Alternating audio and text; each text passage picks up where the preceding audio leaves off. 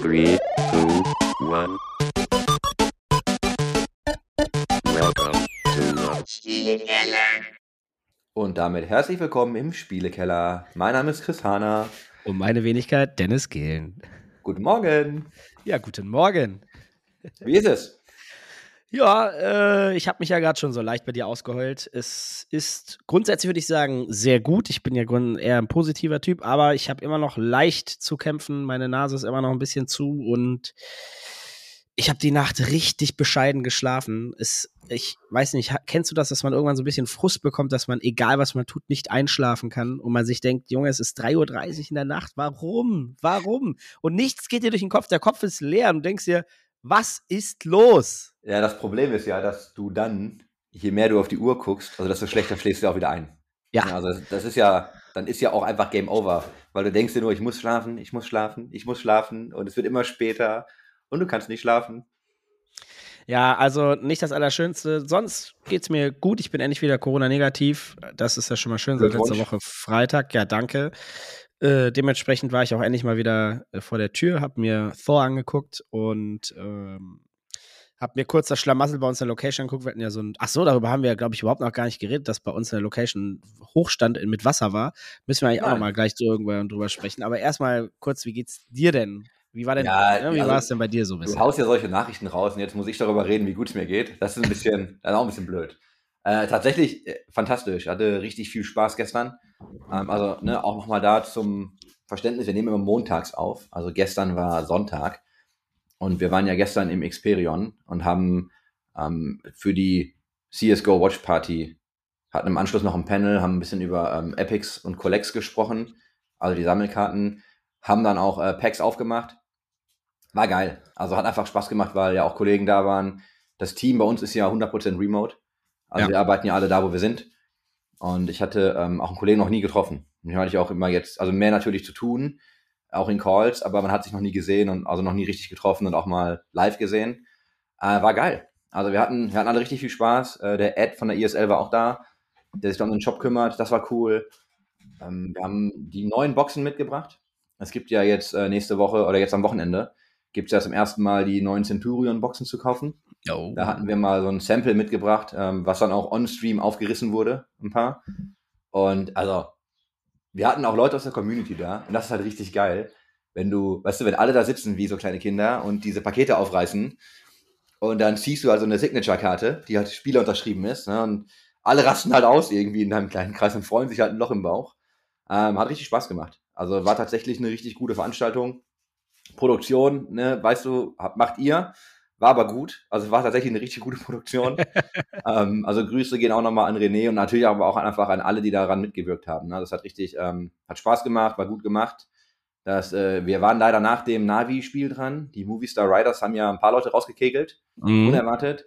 Dann haben wir die erste Map auch gemacht gegen Navi, obwohl alles schon das kann überhaupt nicht sein. Ging dann aber in Map 3 und wir mussten leider warten, bis das durch ist. Ne? Und das Spiel war cool, aber wir haben da einfach ewig gewartet und dachten so, wir müssten wir müssen auch irgendwann mal wieder weg. Ne? Das, da kann halt, kann halt keiner was dafür, aber nee, war gut. Also die Kurzfassung, die jetzt sehr lang gefasst war, ist, es war sehr gut. Ja, mega. Ja, der René ist auch so ein großer Fan, oder? Der sammelt ja, auch Kollektion. Ja, ja, genau. Also der ist auch, der ist auch voll drin. Der, der hat auch, der fand das genauso geil. Äh, der hat auch mit aufgerissen und ähm, wir haben ja dann irgendwie äh, drei Boxen, also wirklich drei von den großen Boxen on Stream aufgemacht. Und da fühlte ich mich halt für einen kurzen Moment echt schlecht. Weil wir hatten diese Vorbesprechung und dann ging es halt darum, okay, ne, On-Stream-Talent macht dann so drei Boxen auf. Und da müsst ihr mir halt so ein bisschen sagen, was ist gut, was ist nicht so gut. Und wie ich dann halt so bin, ne, sage ich halt, ja, aber du sitzt ja gerade neben einem unserer größten Collector. Das, also nicht René, war jemand anders, ne, der einfach mhm. auch da war. So, du sitzt doch neben einem, nimm den doch einfach mit in den Stream. Und das war natürlich vorher nicht abgesprochen. Und also, ja, ja, können wir schon machen. Und dann, dann, habe ich mir gedacht, oh shit, vielleicht hätten erstmal fragen sollen, ob er auch Bock hat. ähm, hatte er, hatte er, hat auch Spaß gemacht, hat auch gerne gemacht, aber da weißt ah, du, dann, dann, kennst du mich auch. Dann bin ich halt zwölfmal hin und habe gesagt, hey, nur wenn du wirklich willst und sorry und du musst das nicht machen. Und dann, nein, nein, ich mach das schon. Du musst das wirklich nicht machen. Ich hatte dann einfach Angst, dass ich da jemanden unterm Bus geworfen habe. Schön ne? reingebetet. Ja, ja. Nee, war aber cool. Hat, auch, hat ihm auch Spaß gemacht. Er saß dann ja mit im Stream, hat dann so ein bisschen erklärt, was ist irgendwie was. Ähm, aber auch das, einfach mal die Leute nochmal zu treffen, die auch wirklich genauso excited sind und auch die Dinge sammeln, ne? Ja. Und also unser Staff sammelt ja selber auch. Das heißt, das ist ja das Schöne daran, ne? unser Team, wir sind ja selber Sammler. Ja. Das heißt, ähm, also auch Cameron, der dann da war, der hat, Alter, der hat da seinen Koffer dabei gehabt. Ja, da schnallt voll ab, ne? Das war eine ordentliche Sammlung. Und wir hatten dann ja auch ein paar von diesen Jumbo-Karten dabei. Hingen ja auch dann an im Stream.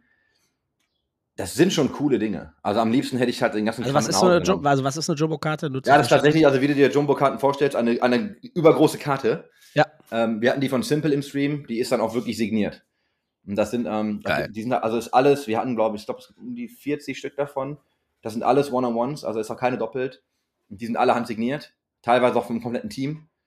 Krass. Ähm, ja, ist halt richtig, ähm, richtig geil. Und also die sind auch schweineteuer, ne? Also wenn du da Sammler hast, die bieten dir auch echt Kohle teilweise für. Ähm, ich hätte die gerne alle mitgenommen, durfte ich nicht. Ich hätte auch gerne alle Karten mitgenommen, die wir aufgerissen. Ich hätte auch gerne alle auf, mitgenommen, die wir aufgerissen haben, weil wir auch, wir haben halt, ich glaube, gestern on Stream halt zwei Signatures gezogen. Das ist halt schon, schon echt viel Glück. Ne? Also aus drei Boxen, beziehungsweise waren nicht drei, weil wir haben an unserem Tisch halt auch noch aufgerissen und da kam noch eine Sig raus. Wir hatten aber vorher auch schon eine. Also tatsächlich haben wir gestern einen richtig gute Puls gehabt. Und da war die Stimmung auch extrem gut. Ne? Leider behalten wir die nicht. Ähm, also alles, was auch gestern on Stream gezogen wurde, das geht halt in die Community. Ne? Also das kann jetzt verraffelt werden. Wir lassen eine, eine von den Signatures lassen wir auch wirklich graden. Ähm, Gibt es hier eine Firma aus Deutschland, lustigerweise, Crown Grading, die hat auch Karten graden. Ja. Der Kevin von denen war gestern auch da, auch ein richtig cooler Dude, hat echt Spaß gemacht. Haben wir so ein bisschen gezeigt, was er so hat. Ja, er muss noch ein bisschen sammeln, glaube ich. ja, das hört sich sehr, sehr gut an. Ja, also wie ich schon raushöre, du hattest auf jeden Fall einen entspannten, schönen Sonntag. Ja, total. Also ich, äh, ich, ich hole mal eben mal wieder raus. Ich weiß nicht, ich glaube, wir haben nämlich nicht letzte Woche darüber gesprochen. Ich hatte, war aber fairerweise auch zu Hause und hatte ja Corona. Und bei uns in der Location, es gab in Krefeld einen Regentag. Einen Regentag, ich weiß nicht, ob man das überhaupt Regentag nennen darf, einen Wasserfalltag. Es hat kurzzeitig in Krefeld wirklich unfassbar massivst geregnet, dass die Kanalisation komplett den Geist aufgegeben hat in Krefeld, in Gegenden, in einigen Gegenden. Bei uns in Krefeld, in unserer Gaming-Location mit Büro, kam das Wasser aus Waschbecken, aus Toiletten, hochgeschossen. Das kam einfach raus. Das ist einfach zurückgespült worden, weil der Wasserdruck, der ins Ja. Erdreich ging oder in die Kanalisation, so hoch war, dass das Wasser nicht mehr wusste, wohin. Und ja, klar, irgendwo gibt's ja Löcher, da sind ja irgendwo Ausgänge und Eingänge und die sind einfach wieder in die Häuser rein. Und bei uns schön in die Location, die ganze komplette Erdgeschoss und Keller, das Wasser kam, es war, also du bist durch Wasser gelaufen. Das war nicht so ein bisschen Wasser, sondern das schoss und du konntest nichts dagegen tun, außer Dämme bauen. Also da übrigens auch nochmal allerfettesten Respekt, die Angry Titans, das Chris, Chris, das war zehn Minuten, bevor wir unser Finale gespielt haben, also bevor wir die Playoffs gespielt haben, am Donnerstag ähm, gegen Desire äh, in Valorant. Und die Location war noch nicht offiziell auf, außer halt für Personal. Und die Leute sind panisch dadurch, die, also die wirklich die waren schockiert. Es gibt Videos davon, wie das Wasser überall rausschießt. Und die haben dann mit Handtüchern und allem möglichen so Wege gebaut für das Wasser, um das Nötigste aufzuhalten, bis dann irgendwie so Nasssauger und sowas kamen. Und wir mit zwei Nasssaugern irgendwie panisch äh, oder ja, notgedrungen versucht haben, Wasser wegzubringen. Also es war absoluter Aber Wahnsinn. ich kenne ja deine Venue. Ihr habt ja im Keller ist ja euer Lager. Also da habt ihr ja die ganze Lagerfläche. Ja. Ist da viel kaputt gegangen? Also es gab an Technik fairerweise äh, oder zum Glück sind irgendwie sieben Kameras, so kleine äh, Face-Kameras waren im Wasser, äh, paar PCs, paar Monitore. Von dem, was ich gehört habe, ich war ja nicht selber vor Ort, das war wohl drin, aber verhältnismäßig ist das wohl, glaube ich, noch glimpflich ausgegangen. Die Böden sind komplett im Eimer teilweise. Also wirklich so, dass sich das, das Wasser da drunter irgendwie gesammelt hat. Also es gibt ja einmal bei uns noch alten Boden oben, der geklickt ist und dann gibt es geklebten Boden. Der ist eigentlich relativ wasserresistent, aber selbst da hat es teilweise Wasser geschafft, da drunter zu kommen. Absoluter Wahnsinn. Der Gutachter war bisher noch nicht da. Wir sind zum Glück versichert. Äh, der kann ich immer nur sagen, man diskutiert ja immer, ah, wie viel Versicherung braucht man, wie gut muss man versichert sein.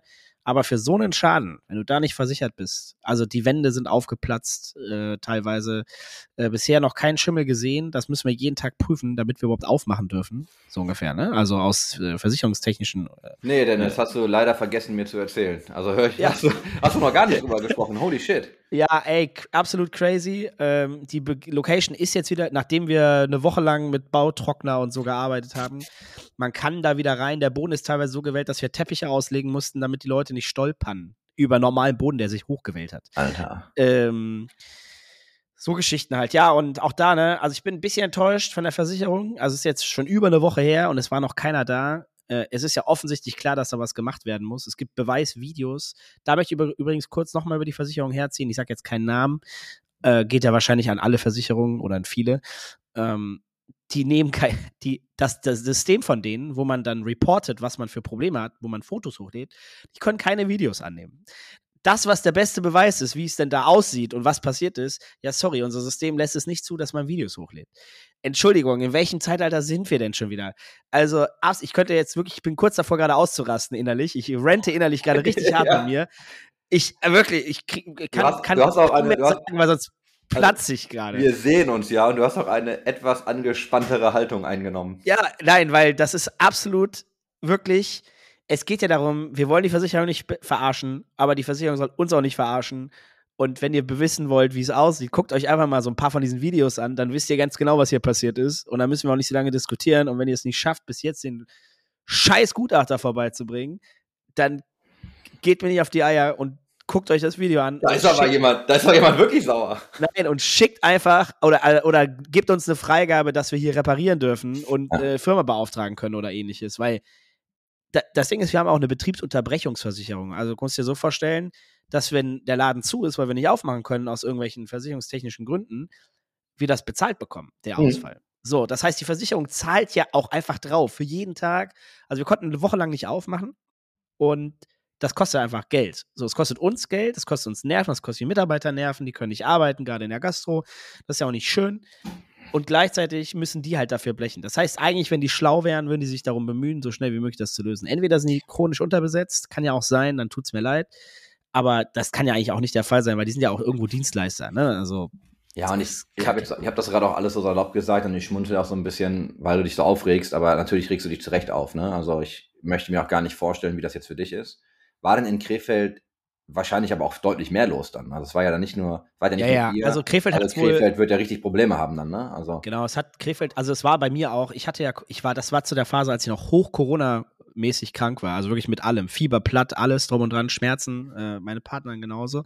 Und bei uns im Keller ist auch Rauch, reingelaufen, ist auch untertrieben. Es kam ein Schwall Wasser, wie so eine, mit so einer überdimensionale Super Soaker 40.000, kam so aus so einem Schacht Wasser reingeschossen in meinen Heizungskeller, in meinen Heizungskeller.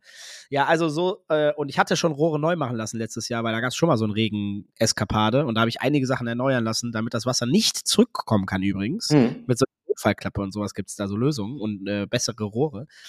Ähm, naja, das dazu. Also es war schon echt verrückt. Äh, jetzt bin ich auch ein bisschen ausgeschweift. Äh, Thema hast, du, Versicherung. hast du zu Hause sehr- Schaden? Also hast du zu Hause jetzt noch bleibenden Schaden? Musst du auch viel Ähm, fixen oder geht das? Ja, wir haben ein, zwei Räume, wo das Wasser sich, äh, also ich sag mal so, ist, ja, es ist sehr nass geworden an den Wänden inne, innen, auf der Innenseite im Keller, so dass es ein bisschen müffelt und Mhm. wir noch nicht ganz sicher sind, ähm, ob das jetzt bald schimmelt oder nicht. Wir werden jetzt auch nochmal Bautrockner nehmen und nochmal ein bisschen trocknen. Das ist, also das ist das Schlimmste. Also es ist echt noch überschaubar. Aber klar hast du keinen Bock auf Schimmel oder ähnliches. Ne? Und wir Nee. nutzen ja den Räumlichkeiten, die sind hier im Keller ja eigentlich auch gut ausgebaut und eigentlich auch trocken. Aber wenn so, du musst dir vorstellen, wenn du so viel Regen hast, dass das Erdreich da überhaupt oder Kanalisation nicht mehr nachkommt, das Wasser steht. Und dann läuft das irgendwann halt in die Schächte und sowas rein. Das Wasser von den Dächern, das kam nicht irgendwie, wir haben ja Regenrinnen, die waren einfach non, non-existent so gesehen. Das Wasser ist einfach in Schwellen, einfach so Schwallen Mhm. einfach runtergefallen. Ja, es war schon, äh, und das, du musst dir vorstellen, das reicht 15 Minuten lang. 15 Minuten lang reichen, um Weltuntergangsszenario. Ich kann mir gar nicht vorstellen, wie das wäre, wenn das mal zwei Stunden so läuft. Ja, aber der, naja, der Boden kann das ja gar nicht mehr absorbieren irgendwann. Ne? Wenn Ja. der Boden so trocken ist, dann kann das ganze Wasser ja auch nicht mehr aufnehmen. Das Ja. ist ja, okay, jetzt, ähm, bevor wir jetzt völlig abschweifen, das ist ja immer so, ne, wir reden ja, es gibt ja zum Glück keinen Klimawandel, aber, aber, hat gerade erst wieder kleine Scherze gemacht, dann haben wir doch mehr Häuser am Meer und so. Der ja, aber, aber, ta aber tatsächlich muss man ja fairerweise sagen, so gerade durch die ganzen Trockenphasen haben wir das Problem, ja. Ja. Und du siehst ja, wenn du guckst, was in Europa gerade los ist, Italien zum Beispiel, und aber auch hier, ähm, wir haben ja schon echt eine gute trockene Zeit gerade, ne? Und wenn es dann natürlich aus dem Nichts richtig regnet, hast du halt ein Problem. Ja, Ich absolut. drück dir, ich drück dir die Daumen. Ich hoffe auf jeden Fall, dass du keine krassen bleibenden Schäden hast. Ich hoffe vor allem, dass du in der Venue keine großen Probleme hast. Ähm, haben wir tatsächlich nicht drüber gesprochen. Also höre ich jetzt zum ersten Mal, bin ich auch wirklich, nehme ich mit Galgenhumor. Ähm, zum einen, weil weiß ich gar nicht, was ich dir sonst sagen soll. Und zum anderen, Ja, ja, ja. Ähm, was willst du anderes machen? Ne? Ist jetzt eh Nee, passiert. ach, ich, ich meine, also es geht es muss ja, geht ja weiter, alles ist okay, niemandem ist was passiert, wir haben die Finals gewonnen, obwohl wir echt erschwerte Bedingungen hatten. In, in Badehose habt ihr die Du musst Finals dir gewonnen. vorstellen, die Spieler sitzen diesen, die haben ja diesen unteren Bereich, das ist ja unser VIP-Bereich, das ist so eine Gaming-Area unten Mhm. im Keller, ne? Und da haben die ihre 10, 12 Plätze, äh, Chill-Out-Bereich mit Couchen und sowas, Fernseher, Kühlschränke, alles steht da. Und die sitzen, sind hochfokussiert, weil es gleich losgeht. Kein Scherz, kurz vor Start. Maps gewetot, alles ist ready. Die Spieler sitzen und sind on fire und wollen das Ding gewinnen. Und du hörst auf einmal, wie Schwall Wasser aus Rohren platzt und alles rauskommt.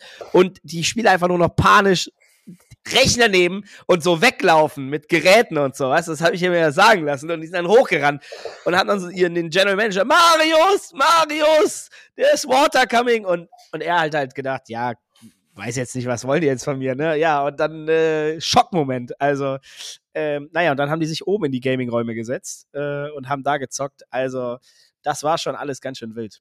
Ähm, aber geil, auch eine Geschichte, auch für die Jungs wahrscheinlich, die werden die halt wahrscheinlich nie wieder vergessen. Und Ja, schöner Abschluss mit einem Sieg. ja, okay. Also jetzt gerade scheiße, in einem Jahr eine gute Story. Ja, voll. Zwei.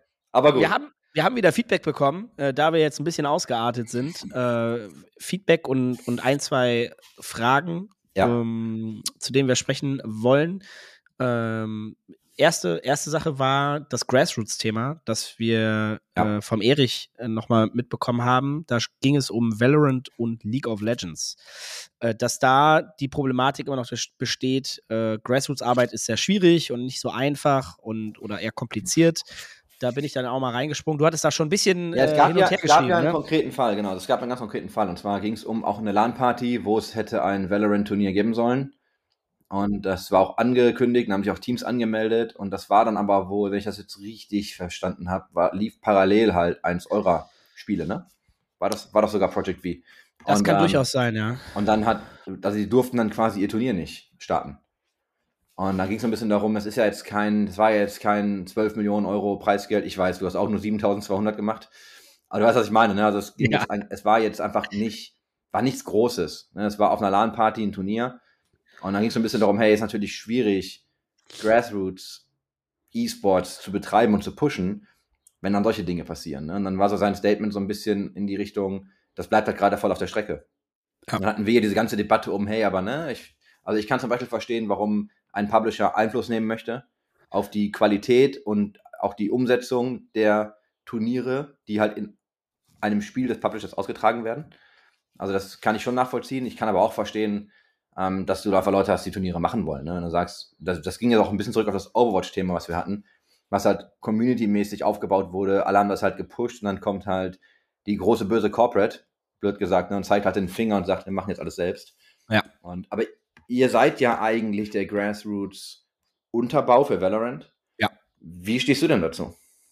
Ja, finde ich ein absolut spannendes Thema, denn klar, weil wir selbst involviert sind, aber ich eben auch der Meinung bin, dass gerade im deutschen Bereich es sich oft äh, schwierig verhält, Grassroots-Arbeit zu machen oder die es keine gute Plattform dafür gibt, so dass man das Gefühl hat, hier kann man was aufbauen. Und deswegen haben wir uns damals ja auch für den Pitch entschieden, zusammen mit Stark, und gesagt, wir wollen gerne was für den, äh, für den deutschen Bereich oder deutschsprachigen Bereich tun und haben da richtig Bock drauf. Wir sind alle Hardcore-Gamer, haben alle früher selbst E-Sport betrieben und äh, haben ja das Konzept von Project. Wir sind ja die einzige Region in Europa, die Project V hat. Das ist ja unser eigenes Konzept, das wir umgesetzt haben.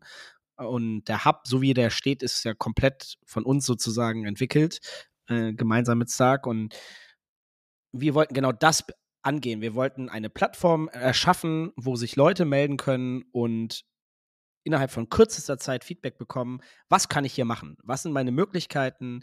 Bekomme ich hier irgendwie das Recht, vielleicht eine LAN zu organisieren, wo ich ein Valorant-Turnier habe? Kann ich Teil einer größeren Geschichte werden, nämlich Project V mit einem Punktesystem, das dir die Möglichkeit gibt, auch Punkte zu vergeben und in ein Ökosystem reinzukommen und aber auch von uns unterstützt zu werden mit Promo, mit, mit, mit Kommunikation, auch wenn es Probleme gibt Richtung Riot, dass wir da als Türöffner sozusagen fungieren. Und da habe ich das Gefühl, es geht immer besser und es hat ausschließlich meiner Meinung nach was mit Ressourcen zu tun natürlich.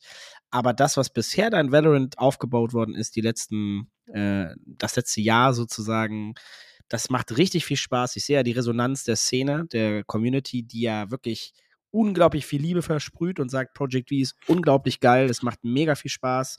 Wir connecten die Szene miteinander und geben Leuten, die auch Bock auf haben, dabei zu sein und noch keine Ahnung haben, auch die Möglichkeit, inkludiert zu werden. Und ähm, da kann ich nur sagen, für Valorant gesprochen im Dachbereich, es gibt sicherlich immer Kritik, aber sprich uns an, sprich mit Project V und ich glaube sogar, dass es möglich ist, und ich will mich nicht zu weit aus dem Fenster lehnen, aber selbst wenn dann jetzt zum Beispiel ein VRL Deutsche Meisterschaftsfinale ist, könnte ich mir vorstellen, dass es durchaus möglich ist, trotzdem eine LAN zu veranstalten und Punkte zu vergeben und Teil des Ökosystems sein. Aber Qualitätsanspruch muss gewährleistet sein von uns wie auch von Riot und am besten Fall auch eben keine relevanten Turniere, die sich überschneiden, damit der Turnierkalender auch Sinn macht. Ne? Das ist jetzt meine nächste Frage, die du gerade angesprochen hast. Wenn ihr jetzt also der Unterbau seid für die Community in der Dachregion, bleiben wir ja. mal in dieser Region.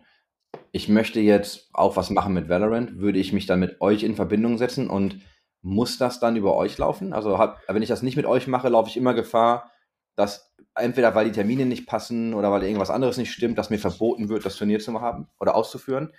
Das heißt, im Idealfall müsste ich mit euch sprechen und dann Jetzt frage ich das natürlich extra provokant, aber also euch gehört jetzt das Dach Grassroots-Ökosystem? Naja, am Ende des Tages ist ja immer Riot mit dem Boot, die am Ende auch die offiziellen Lizenzen vergeben, ne, also so Community-Lizenzen ja. etc. pp. Aber alles läuft halt klar, weil wir der Hub halt sind und den kompletten Überblick haben, auch operativ haben, äh, sollte idealerweise über diesen Hub ablaufen und äh, ist halt auch so der Fall, äh, weil wir dann halt dieses Ökosystem äh, vorgeschlagen haben und das von Riot halt sozusagen als sinnvoll anerkannt wurde und auch offiziell dann äh, so gecallt worden ist, dass das jetzt der offizielle Hub ist, äh, unterstützt von Riot. Und ja, also im besten Fall kommst du zu uns, ja. ich möchte das, ich möchte das auch gar nicht schlecht reden. Also ich weiß, ja, alles der, der Mich hat sich auch eingeschaltet, hat ja auch gesagt, hey, red mit uns und ich mag den Approach auch überhaupt nicht schlecht reden. Ich versuche nur zu verstehen, wie es dann aufgezogen ist. Ne? Und das ist ja schon, ja, also ihr seid halt, ihr seid halt zentralisiert die Dachregion für Valorant, also im, im Grassroots-Bereich. Und wenn ich, auch wenn ich keinen Bock habe auf Punkte, also ihr vergebt ja auch Punkte und ihr habt ja Ladder etc., wenn mich das überhaupt nicht interessiert, ich aber einfach nur sage, ich will aus Spaß ein Turnier schalten in Valorant, vielleicht gibt es ein bisschen Preisgeld, würde ich das trotzdem mit euch machen und also im Idealfall mit euch machen, über euch, euch kontaktieren und dann gucken wir, wie wir es machen, damit ich nicht Gefahr laufe, dass mir verboten wird, mein Turnier auszuführen. Korrekt, genau. Und der ganz große Grund dahinter ist ja, dass wir sagen, dieser Wildwuchs macht auch keinen Sinn. Es muss Struktur geben. Wir wollen ja auch die ganzen Menschen, die Valorant interessiert sind, abholen und die sollen wissen, wo sie Infos bekommen und die sollen auch wissen, wie sie teilnehmen können. Denn wenn, ich kenne das ja aus meinen alten Zeiten noch, wenn du irgendwie ein StarCraft machen durftest oder ein Counter-Strike, was du willst, hast du irgendwann eine so wilde Turnier- und Online-Cup und sonst was Landschaft, wo keiner mehr einen Überblick hat. Es gab auch diese Zeiten, an die du dich vielleicht auch noch erinnerst, dass besondere Spiele nicht mehr besonders waren, weil das Spiel jede Woche viermal gel gelaufen ist. Und auch das ist ein Thema, äh, bei uns jetzt etwas weniger, weil es eher schon absolut Profibereich trifft, aber halt eben nicht zu inflationär sein, damit das halt alles auch noch spannend ist und die Leute Bock drauf haben, ähm, ohne da jetzt auch jemand weg, etwas wegnehmen zu wollen. Ja? Also 100 Prozent, genau das, was du gesagt hast, kann ich dir ein richtig gutes Beispiel geben. Ich war ja von Ende 2014 bis irgendwie in das Jahr 2015 bei Fnatic. Ja. Und es gab ja damals, also zu dieser Zeit war ja so El Clasico, war ja Fnatic gegen NIP. Ja. Und das war ja, das war ja ein brutales Spiel, immer. Und das war ja auch immer geile Stimmung, da war ja immer richtig Action in der Bude. Und dann ist nämlich genau das passiert, was du erzählt hast ähm, auch zu der Zeit. Dann fing das nämlich irgendwann an, dass das Spiel einfach immer passiert ist auf jedem Turnier, bei jedem Veranstalter und die Spieler sind ja nur noch dahin gereist, wo es die meiste Kohle gab. Also ja. okay, wo kann ich gerade, wer zahlt das meiste Preisgeld? da nehm, daran nehmen wir teil, alles andere streichen wir, weil du konntest ja zu dem Zeitpunkt gar nicht mehr alles machen. Es war einfach zu viel. Und leider hattest du dann immer wieder die gleichen Match-Konstellationen. Also ich habe dann irgendwann, war dann so, oh, Fnatic gegen NIP. Boah, schon wieder? Aber da war das halt auch nicht so wie geil, ne? Wir haben, wir haben gewonnen und dann trägst du diesen Sieg auch erstmal mit dir rum, sondern das war dann wirklich so, ja, okay, dann morgen halt nochmal, ne? So Ja, ja. gefühlt.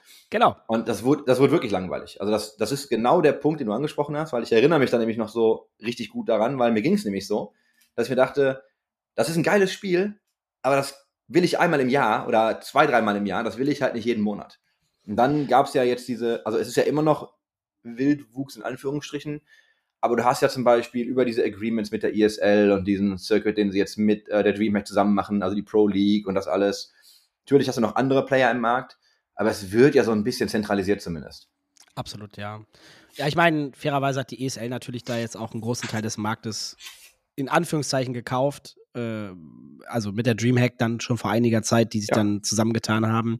Jetzt hast du noch Blast auf der anderen Seite, die, also ich be- betrachte das ein bisschen weiter von außen, aber von damals auf einmal da waren und fantastischen Job gemacht haben, Mhm. von dem, was ich so mitbekomme und riesig gewachsen sind. Aber es gibt halt eben nicht mehr so viele wie früher. Da ist noch, da ist noch Starladder, WePlay. Stimmt, ja, genau. Dann, auch. dann gab es ja als große, hatten wir, das hatten wir ganz salopp nur kurz angesprochen letzte Woche. Dann gab es ja die, ähm, also Flashpoint, Ja. die Liga. Und das war ja dann so die, die erste Liga, die dann von den Teams, also das ist dann so ein, es ist nicht die offizielle Franchise-Liga, weil das geht halt nicht, weil Valve das halt in dem also Sinne nicht supportet hat und auch nicht supporten würde. Die machen das ja richtig, ne? die sagen so, ja, ihr macht alle, was ihr wollt und wir verdienen schon. ja. Und wenn wir geil finden, was ihr macht, dann nennen wir das Major und dann geben wir dann ein bisschen was zum Preisgeld dazu, so gefühlt.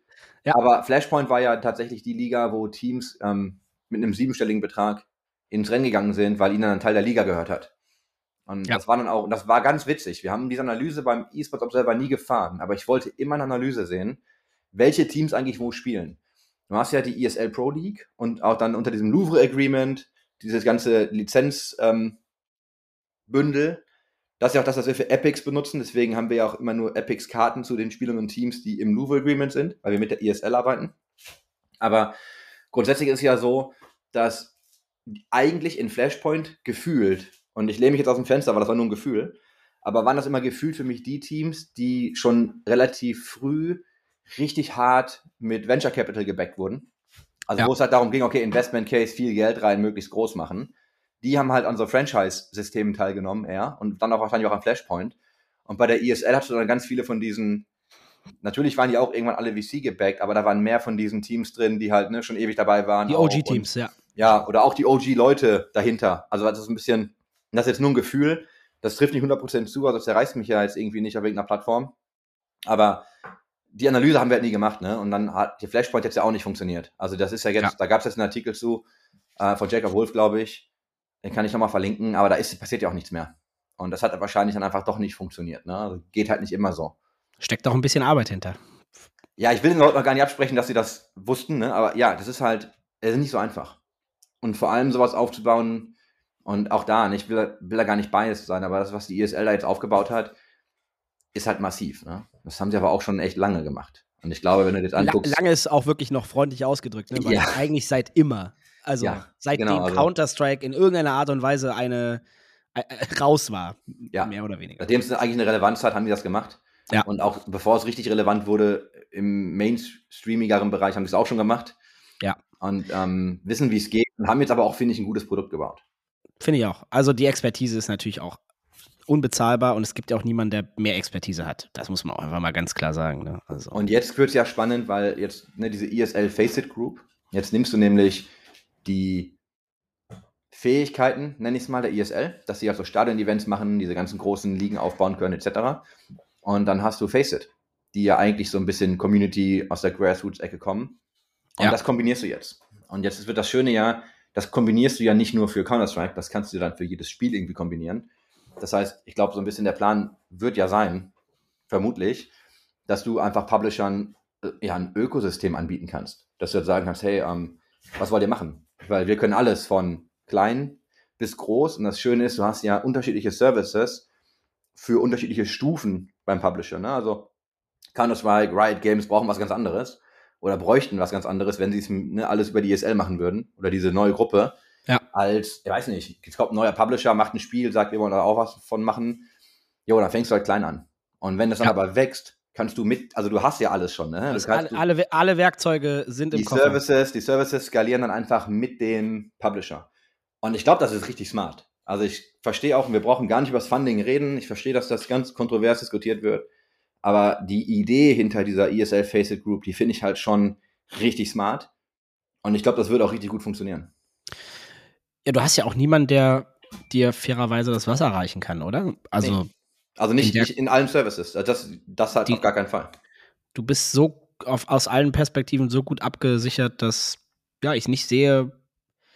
Nee, also je größer, desto entspannter und wenn du klein bist und du möchtest skalieren und siehst das Potenzial, ist auch geil. Also ja, beides ist irgendwie charmant. Und ich weiß natürlich nicht, wie die Portemonnaies aussehen, aber ich würde, ich würde vermuten, ich lehne mich auch da wieder weit aus dem Fenster, aber ich würde jetzt vermuten, dass wenn da wirklich mal jemand kommt, der jetzt nochmal, ähm, also den wirklich die Butter vom Brot nehmen könnte, ja, dann kaufst du die halt.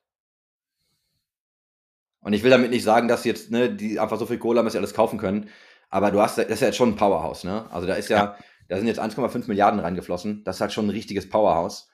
Die haben auch einfach alle Services. Und ich glaube, du kannst jetzt über kleinere Zukäufe wachsen.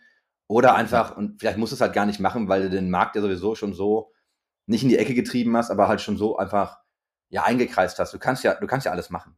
Also Ja. du bist jetzt einfach die Anlaufstelle nicht nur für Turniere, sondern eigentlich für ein Ökosystem. Und ich glaube, das ist halt richtig intelligent. Ja, bin ich vollkommen bei dir. Da bin ich vollkommen bei dir. Jetzt sind wir schon ein bisschen abgedriftet, aber trotzdem ein extrem spannendes Thema. Und ich kann nur sagen, wenn ihr uns sehen möchtet und wenn ihr ein bisschen was von diesem Ökosystem sehen möchtet, diesen Freitag bis Sonntag, nämlich mit der IEM äh, auf, in der Lanxess Arena in Köln. Äh, Chris und ich werden äh, vor Ort sein. Chris, glaube ich, alle drei Tage, Ja. aber auch recht busy sein, wenn ich es richtig verstanden habe. Ich bin auf jeden Fall Freitag da und möglicherweise noch den Sonntag. Ähm, das kann ich aber noch nicht hundertprozentig zu sagen. Freue mich, wenn ihr da seid, wenn wir uns Hallo sagen können. Könnt uns einfach DM anpingen auf, weiß ich nicht, Insta, LinkedIn, Twitter, wo, wo ihr möchtet. Ähm, ich, ja, ich liebe das mal mit Leuten irgendwie vor dem Stadion, meistens draußen zu stehen, an der frischen Luft, bisschen quatschen.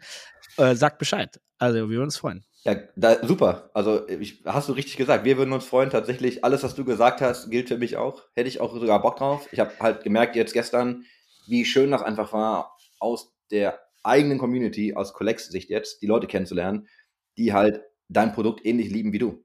Ja. Weißt du, weil das halt so, also dadurch, dass halt so hart gesammelt wird, weißt du halt, okay, das ist cool. So, die, diese Menschen begeistern sich für dieselben Sachen. Und ähm, also wenn ihr Lust habt, einfach nur zu quatschen, wenn ihr auch da Fragen habt oder irgendwie nochmal in, weiß nicht, die Tiefe gehen wollt, wir nehmen da auch gerne Sachen mit, arbeiten die hier auf. Aber meldet euch gern. Wir sind tatsächlich auch in diesem Merchandise-Zelt. Also du kennst dieses große Merch-Zelt von der ISL, ja, klar. immer vor der Arena. Da gibt's eine Collects-Ecke. Also da, das ist dann nämlich auch der Start des Verkaufs der neuen Centurion-Boxen. Also da könnt ihr die auch schon mitnehmen. Aktuell nur pre-ordern, aber ihr könnt die quasi in Köln kaufen und mitnehmen. Was mich ja vor das Problem stellt, dass ich ja schon, ich habe ja schon jetzt gepreordert. Jetzt muss ich mir überlegen, wie viel ich noch mitnehme. Junge, Junge, Junge, ja. Wenn die Sammlersucht wieder durchschlägt, was soll ich da sagen? Was Ja. soll ich da sagen? Äh, ja, wir sehen uns dort auf jeden Fall. Schreibt uns an, wir freuen uns. Wir haben noch ein Thema mitgebracht, auch ein, ja, ein, ein Thema, das wir aus Twitter sozusagen mitgenommen haben. Äh, Thema Merchandising. Und das Ja. ist ja ein Thema, Chris, da bist du auch schon immer, auch, glaube ich, auch ein bisschen aus Passion, so privat, glaube ich, auch ganz gerne mit dabei, hast aber mittlerweile auch Berührungspunkte über die Arbeit und ähnlich ist es ja bei mir. Also nicht ganz so intensiv bei dir, aber wir haben ja auch die Angry Titans Ja, und haben da auch das Merchandising-Thema auch relativ aktuell gerade bei uns. also erstmal richtig, richtig dicken Shoutout an den Harry. Harry, Harry, ich hatte das vom letzten Mal schon nicht richtig auf die Kette bekommen, glaube ich, weiß ich nicht. Wir sagen einfach Harry. Ähm, danke. Äh, er hat nämlich Fragen gestellt. Lustigerweise, wir nehmen ja immer montags auf, Montagmorgens. Er hat mir nach, wir haben die Aufnahme im Kasten gehabt und ich krieg Fragen von ihm. Ich denke so, verdammt, nächste Woche, sorry. ähm, aber er ist auch der gleiche, der uns einen, Shout, uns einen Shoutout gegeben hat, als jemand fragte mit, hey, wie geht man eigentlich auf äh, Brands Stimmt. zu? Kennt da jemand jemanden? Schau dir die Folge an. Er dann sagt, hey, hör dir das hier an, ne? das ist von den beiden, das ist richtig Ja. cool. Und ich dachte mir so, geil. Hat mich richtig, hat mich richtig gefreut, hat mich richtig glücklich gemacht, meine ich ernst. Also fand ich total geil. Und ähm, ja, die Fragen kamen leider zu spät für die letzte Folge, deswegen nehmen wir die jetzt mit auf. Ähm, wir können die auch nicht alle jetzt voll im Detail mit aufnehmen. Ich gebe dir gerne mal durch, was das ist. Also ich kann mal äh, aus der Nachricht zitieren, wenn du möchtest. Gerne. Und dann würde ich sagen, wir greifen ähm, ein paar Teile daraus einfach auf. Und zwar, ähm, also erstmal war halt noch so, ne, zum Thema Marketing ohne Erfolg bei E-Sports-Teams. Er hat gerade Folge 17 gehört. Ihm, äh, ihm fehlen noch die Pappmasters aus CS 1.6 ein. und dann äh, ging es aber um, äh, wo, wo du über Merch gesprochen hast, ne, für die Angry Titans. Ähm, Ja. Also wie sehr wird da eigentlich das Thema Nachhaltigkeit und oder Fair Trade berücksichtigt? Und dann ging so ein bisschen, dann wurde es aufgemacht in, achtet man im E-Sport ne, auf sowas? Und dann kommt noch so die erweiterte Version der Frage, ist so ein bisschen, hey, auch eventuell Server, die mit Strom aus erneuerbaren Energie betrieben werden oder ähnliches, ne, so ist das irgendwie ein Thema. Und ich glaube, du kannst ja ganz konkret über Merch reden, also über deinen Merch. Ich kann generell über Merch reden und ich kann auch über unser Fashion-Produkt ein bisschen reden.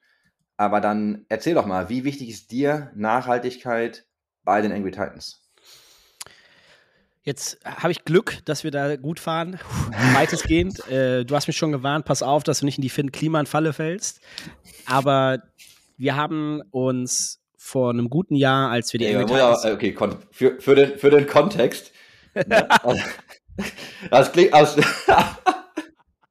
ja, diese Worte kamen aus meinem Munde auch in der, auch in der gleichen, äh, auch sogar in der gleichen äh, Reihenfolge, aber du hast da echt ein bisschen Kontext ausgelassen. Ich lasse das so stehen. Aber ja, da, allein, da, da, fehlt, da fehlt Kontext, meine Ja, Freunde. wir haben, da, wir haben Spaß, halb Spaß haben wir darüber gesprochen.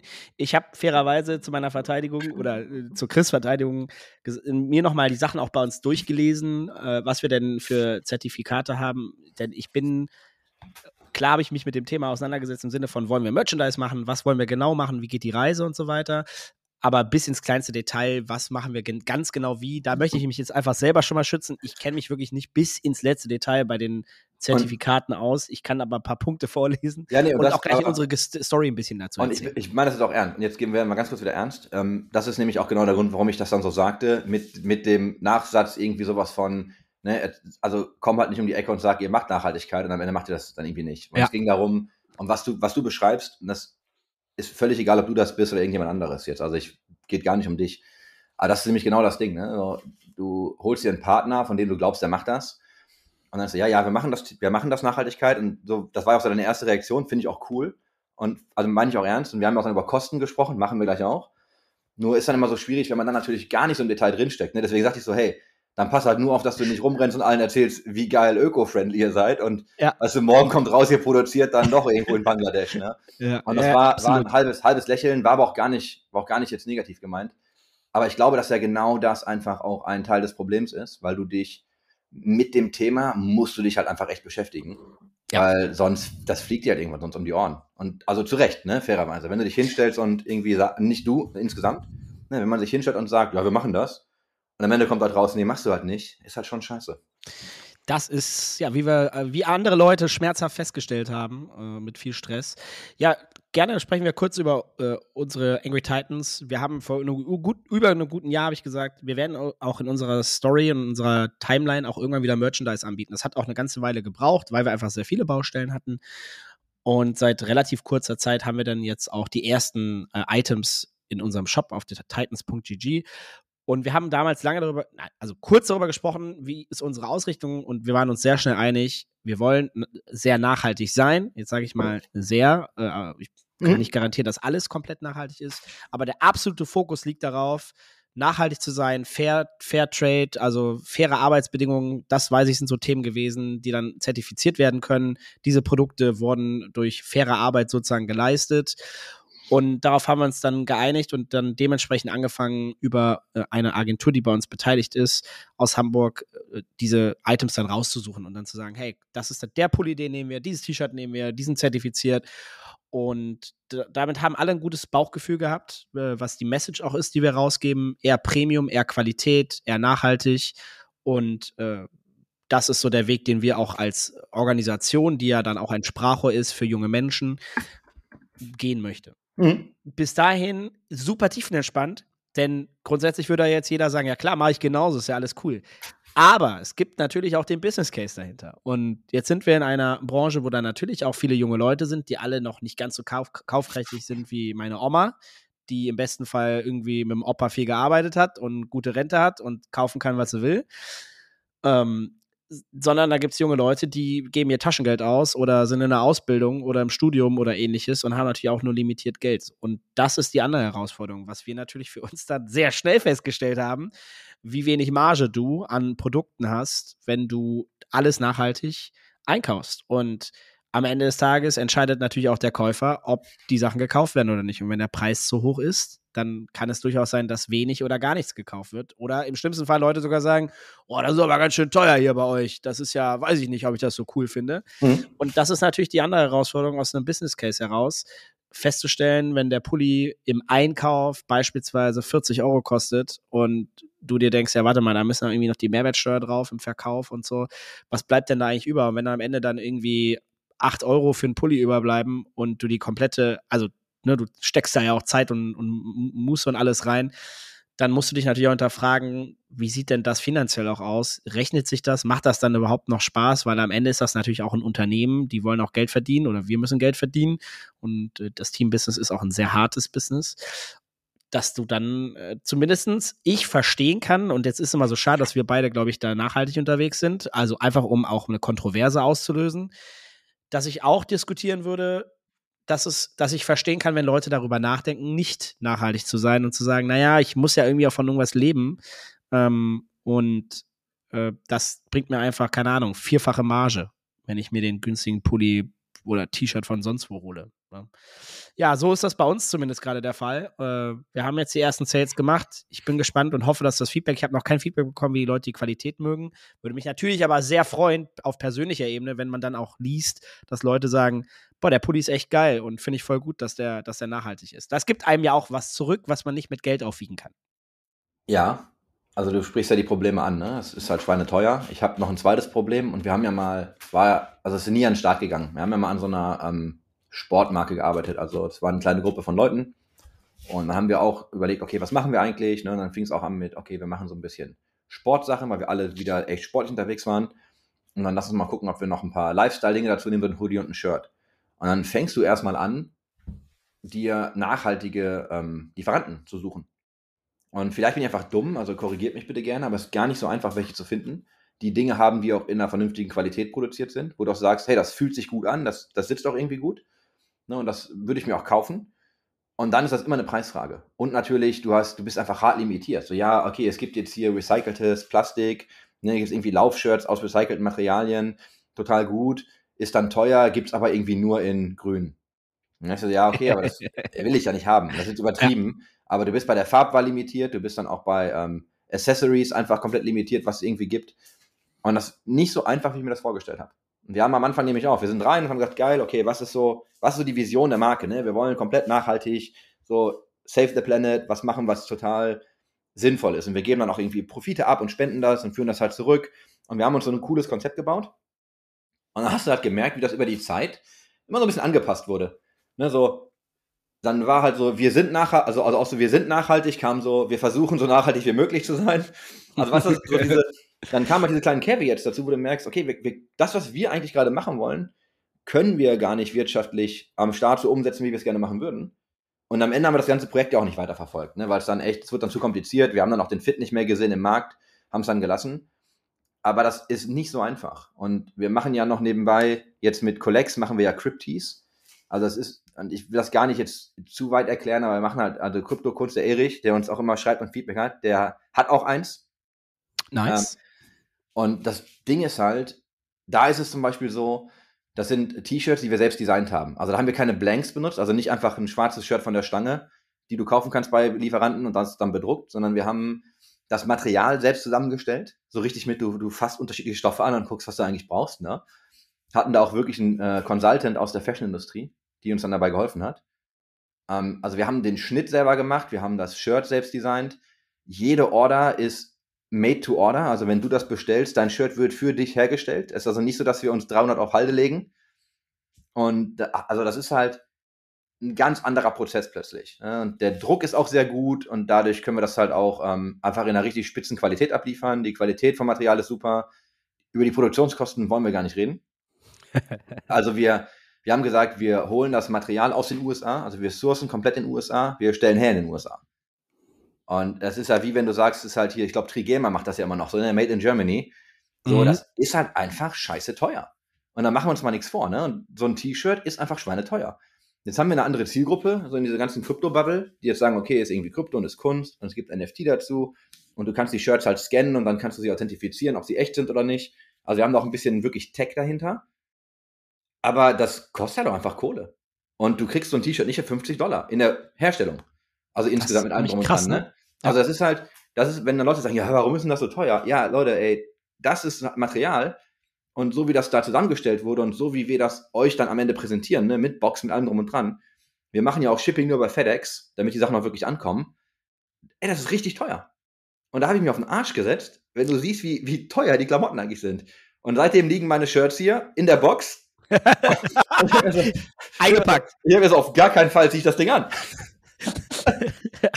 Geil. Ja, Erich, ziehst du das denn an? Oder? Also, ja, ich, ich habe hab, hab Feedback von ihm bekommen, das ist cool. Wir fragen auch mal nach echtem Feedback. Und äh, muss man ja mal sagen, wir, wir haben ja immer so ein bisschen dieses Back and Forth auf Twitter. Ähm, ich mag das, ne? Ich möchte an dieser Stelle nochmal einen dicken Shoutout. Ich mag das wirklich. Ich nehme die Sachen auch nie krumm oder so. Wir haben, ich mag auch dein Feedback immer so direkt wie möglich. Ich kriege auch sehr direktes Feedback und sehr ehrliches Feedback. Aber bei mir ist das zum Beispiel so, ich kann nur so damit arbeiten. Und es ist auch nie frech, ne? Also es ist immer noch nett.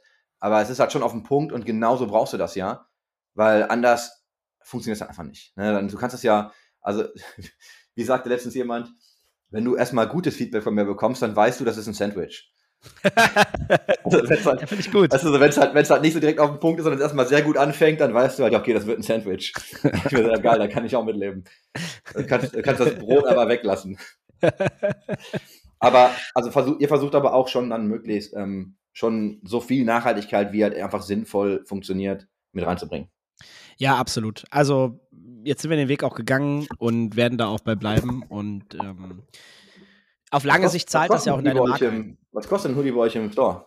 59,90 kostet der. Und Hm. da kann ich nur sagen, da bleibt wirklich so gut wie nichts. Also da bleibt sehr wenig hängen.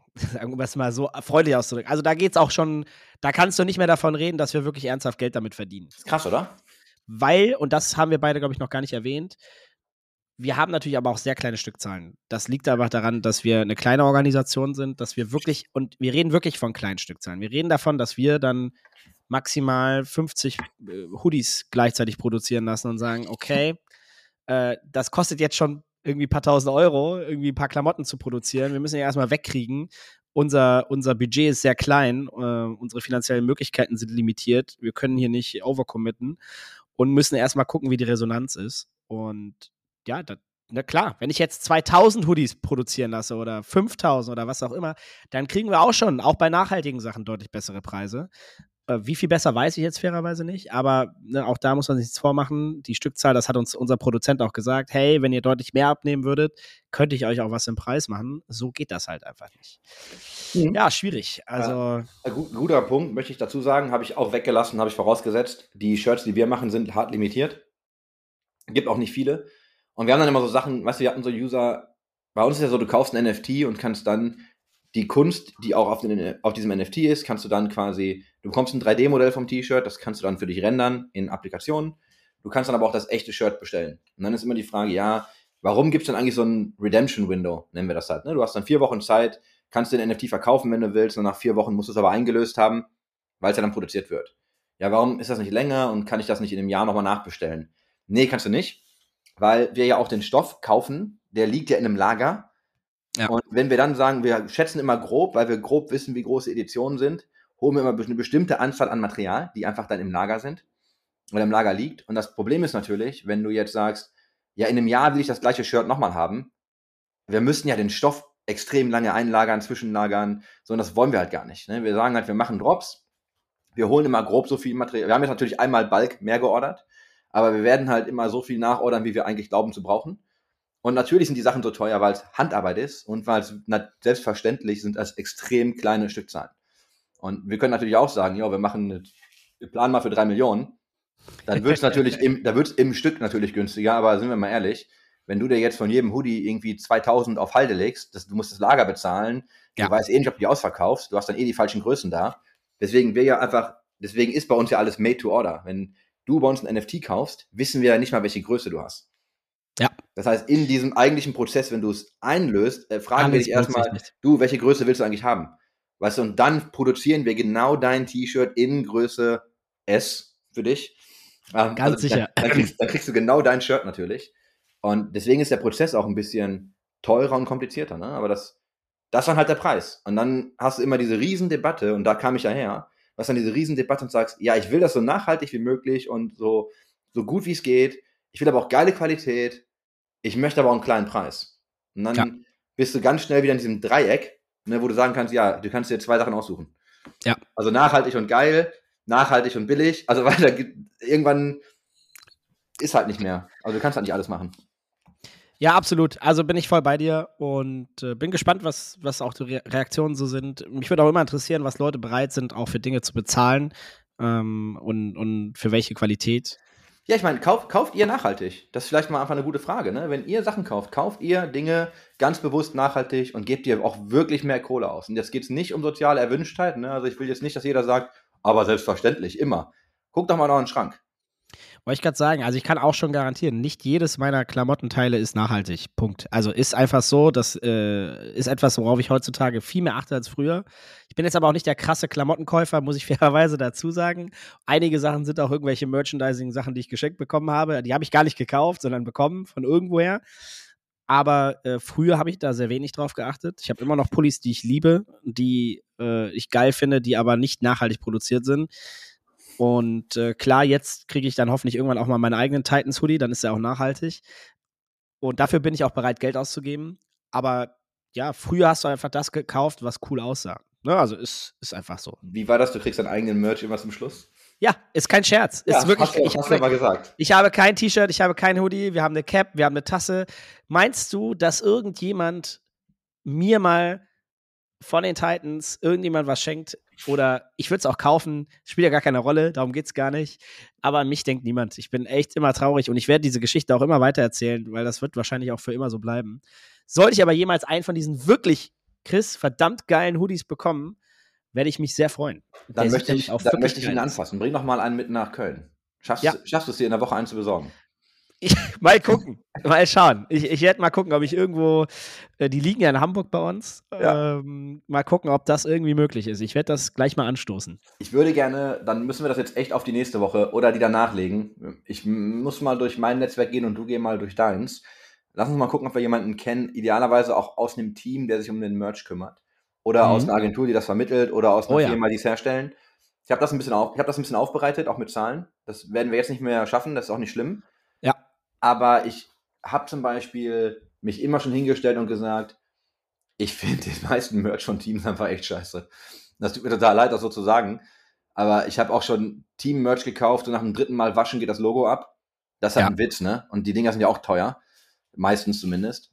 Äh, Die sind tatsächlich, da zahlst du das Brand. ich verstehe zum Beispiel überhaupt nicht, warum alle E-Sports-Teams und ich meine, ihr ja auch, ne? Sorry dafür, aber warum tragen eigentlich mal alle Trikots? Warum kann man die nicht cool machen? So, warum ist das immer so ein Polyester-Scheiß, dass wenn du dich in so einer Arena sitzt und neben dir sitzen 20 Leute in Polyester-Shirts, ist halt nicht geil. Ne? Polyester ist halt scheiß Material. Du schwitzt halt in Polyester, was okay ist. Aber wenn dann, wenn, ja, aber es ist ja so, ne? Und ich finde es auch den ganzen Tag über nicht geil. Es ist ja schön, wenn es schnell trocknet und so. So Active Wear-mäßig, aber kann man die Sachen nicht geil machen. Also gibt's nicht, gibt's nicht geilere Ansätze für Merch. Und auch da hätten wir gerne mal Meinungen zu. Also schreibt uns irgendwie mal an auf, ja, Twitter, Instagram, LinkedIn, wo immer ihr Bock habt. Lasst uns mal hören, wie ihr darüber denkt. Aber ich würde gern mal über Merchandise reden im E-Sports. Und was ist eigentlich geil, was eigentlich nicht so geil? Und was kann man eigentlich, weiß ich nicht, besser machen, wenn irgendwas nicht so geil ist? Aber da gibt es ja unterschiedliche Meinungen. Und Ja. ich weiß natürlich, warum wir Trikots tragen in der Industrie, weil das, ne, man weiß ja, wo das herkommt. Aber muss das so sein? Kann man da nicht mal ein bisschen geil mit Streetwear um die Ecke kommen? Kann man da nicht einfach andere Dinge tragen? Beides gehen kann, muss man ja, Ja. fairerweise sagen. Ne? Klar. Wir haben doch jetzt, also wir hatten eigentlich noch ein Thema mitgebracht, darüber reden wir nächste Woche. Ich hatte mir vorgenommen, heute auch über Events in Corona-Zeiten, die ja auch in Deutschland schon wieder ganz schön für Furore sorgen, derzeit, was die Zahlen angeht. Ich hätte es jetzt natürlich fairerweise auch selber gerade erst. Aber äh, ich habe die äh, Frage gestellt bekommen von einem Partner, was macht ihr denn so jetzt für das nächste Event, nämlich den Home Story Cup? äh, gegen die Corona-Situation. Die DreamHack Valencia hat ordentlich abgerissen, wie ich gehört habe. Also viele, viele Leute waren positiv. Profispieler waren positiv und konnten teilweise das Land nicht verlassen. Wenn ihr dazu Fragen habt oder Anregungen, gerne auch schon mal bei Social raus. Nächste Woche würde ich da gerne mit euch und mit Chris gemeinsam ein bisschen intensiver zu sprechen. Denn Status jetzt ist ja die Regularie recht locker. Aber die Realität ist, Leute werden trotzdem krank. Ja, und das äh, nehmen wir dann für nächste Woche noch mit rein als Thema. Ihr bekommt jetzt den absolut tiefen Einblick in die Welt von Dennis und mir, wenn wir uns hier immer vorher treffen zur Vorbesprechung. Ja, welche Themen machen wir? Ja, wir können da ein bisschen was zu sagen. Ja, hierzu, hm, was damit? Ja, guck mal hier, hm, cool. Hast du das vorbereitet? Ja, das können wir machen. Ja, super. Boah, shit, wie kriegen wir die Zeit voll? Und am Ende sind wir immer länger dran, als wir denken. Und 55 Minuten haben wir schon auf der Uhr. ähm, und ja, haben Themen übrig. Nächste Woche. Aber dann lass uns nächste Woche über Merch reden und über Corona und Events in Corona-Zeiten. Kannst ein bisschen ja. aus dem Nähkästchen plaudern. Ist ganz witzig, weil dann kommen wir ja auch gerade von einem Groß-Event.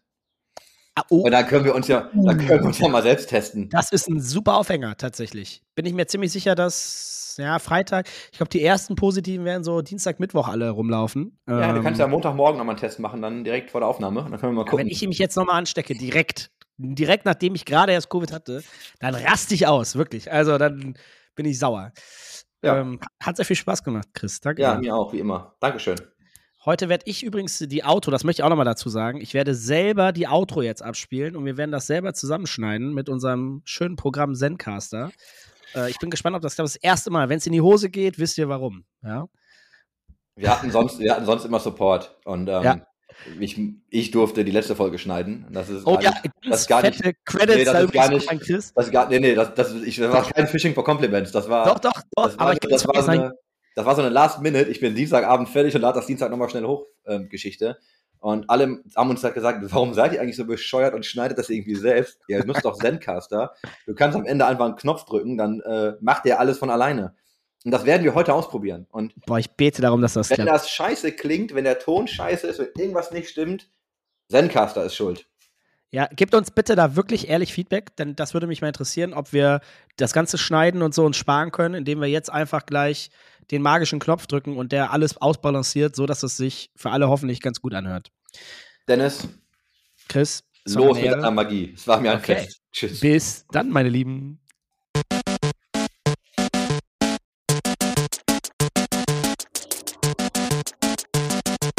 System shut down.